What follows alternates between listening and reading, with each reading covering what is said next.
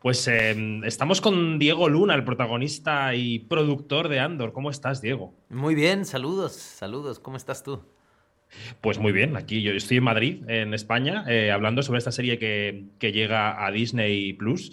Em, te quería preguntar qué ha cambiado entre Rogue One y Andor, no solo para que aceptaras ampliar la vida de este personaje hacia atrás, y para que te implicaras como productor. Pues eh, la verdad es que eh, la idea me, encantó.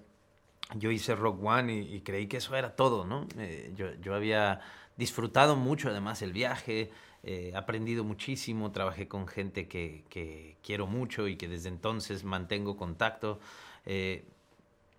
pero cuando me hablaron y me contaron la idea, me pareció, la verdad me pareció emocionante y, y retadora, porque empezar a contar una historia al revés es, es, es, es, algo que nunca me había pasado, ¿no? Quizá, quizá pasa cuando te acercas a, material histórico, ¿no? Eh, que conoces un evento un personaje y construyes una intimidad alrededor de eso que nadie conoce. Eh, pues un poco eso pasa aquí. Eh, sabemos de qué es capaz el personaje, pero no sabemos realmente cómo llegó ahí. ¿A qué se refiere cuando habla de un pasado oscuro y turbulento? ¿no? ¿A qué se refiere cuando habla de que hizo cosas horribles eh, este, por la rebelión? Eh, ¿a, qué, ¿A qué se refiere cuando dice que desde los seis años está en esta lucha?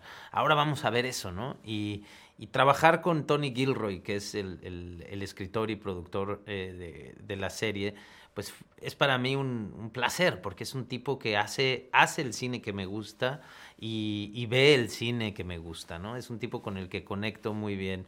Eh, entonces me llamó, platicamos de las posibilidades, las opciones, y al final pues es, es, una herramienta, creo, poderosa también para hacer un comentario sobre el mundo en el que vivimos, ¿no? Eh, y eso, eso a mí me gusta muchísimo de la ciencia ficción en general, la herramienta que resulta para hacer comentarios, porque al empezar diciendo que esto pasa en una galaxia muy lejana, eh, tú bajas la guardia como espectador, ¿no? Ya no es personal, ¿no? Y entonces de pronto los comentarios entran más profundo.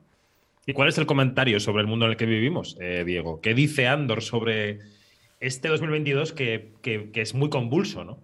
Totalmente. Habla sobre la articulación ciudadana, ¿no? Comunitaria. Creo que de eso va. Eh, eh, es, una época eh, esta en, la que Andor toca, mm, de tiempos muy oscuros en, la galaxia, ¿no? No hay Jedi alrededor, es, es, la opresión y, la marginación está en su máxima expresión, ¿no? Las libertades han sido tomadas y es la gente la que tiene que articular una respuesta encontrar su poder en, en la comunidad, ¿no? De alguna forma.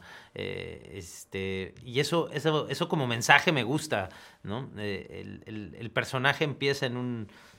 En el primer episodio lo vemos en un momento muy, muy egoísta, sobreviviendo, viviendo al día, eh, este, muy cínico ante la vida, como si no tuviera ningún propósito, ¿no? seguir y poco a poco va entendiendo eso a través de la gente que lo rodea, de las experiencias que le pasan, la capacidad que tiene si, si, si articula algo en conjunto, ¿no? Si, si te vuelves parte de algo más grande, ¿no? Y eso creo que es, es habla como de una responsabilidad ciudadana, ¿no? De alguna forma, eh, que creo que es bueno recordarnos.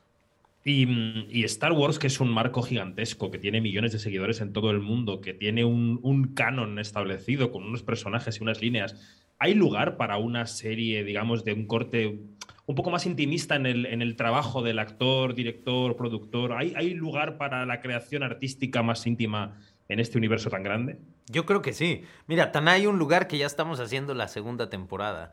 Este, bueno. O bueno, o la segunda etapa, ¿no? Eh, eh, porque se divide en dos. Se divide en dos partes, digamos, eh, Andor, ¿no? Pero creo que sí, mira, Rogue One existió, la hicimos pensando en eso. ¿no? Cuando tú veías, me acuerdo cuando nos castearon, cuando decidieron quiénes íbamos a actuar en Rogue One, y que mucha gente se preguntaba, ¿pero cómo? ¿Por qué? ¿No? O sea, ¿por qué estos actores y no los que uno acostumbraría ver en películas de este tamaño, ¿no? Eh, mm. Y era justo por eso, porque el director y, Lucas estaban buscando un tono distinto para, para, Rogue One, un tono más intimista, un tono más realista dentro, digo, dentro de lo que se puede ser realista en una galaxia muy lejana, ¿no? Pero, pero un tono eso, como más aterrizado, eh, eh, más a ras de piso, ¿no? y, y, en ese sentido, pues la confirmación es que Rogue One le fue muy bien y la gente, hay, hay, hay, mucha gente que le gusta mucho y de ahí se atreven a hacer esto, ¿no? Y, y a, mí me, a mí me emociona. De hecho, hoy siento mucho menos presión porque porque este, eso, como que siento que también es un reconocimiento a que, a que hoy hay que hacer cosas distintas dentro del universo de Star Wars, ¿no?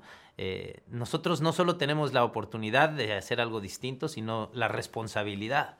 Eh, para eso estamos aquí, ¿no? Eh, y eso, pues te digo, me, me, da mucha alegría porque, porque siento muchísima libertad y trabajo con gente que quiero y admiro y en la que creo profundamente y, estoy contento con el resultado final, porque siento que sí es un tono distinto, es más intimista, como dices, a veces es más un thriller político o de espías, eh, pero sigue teniendo también este, este elemento de aventura y de acción y esta, eh, el gran formato de ciencia ficción que te esperas con Star Wars, ¿no?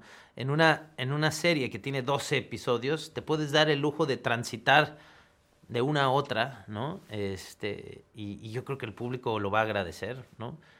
Ya veremos. Pues Diego, gracias. Un placer hablar contigo. Gracias a ti, que estés muy bien. Un abrazo igualmente.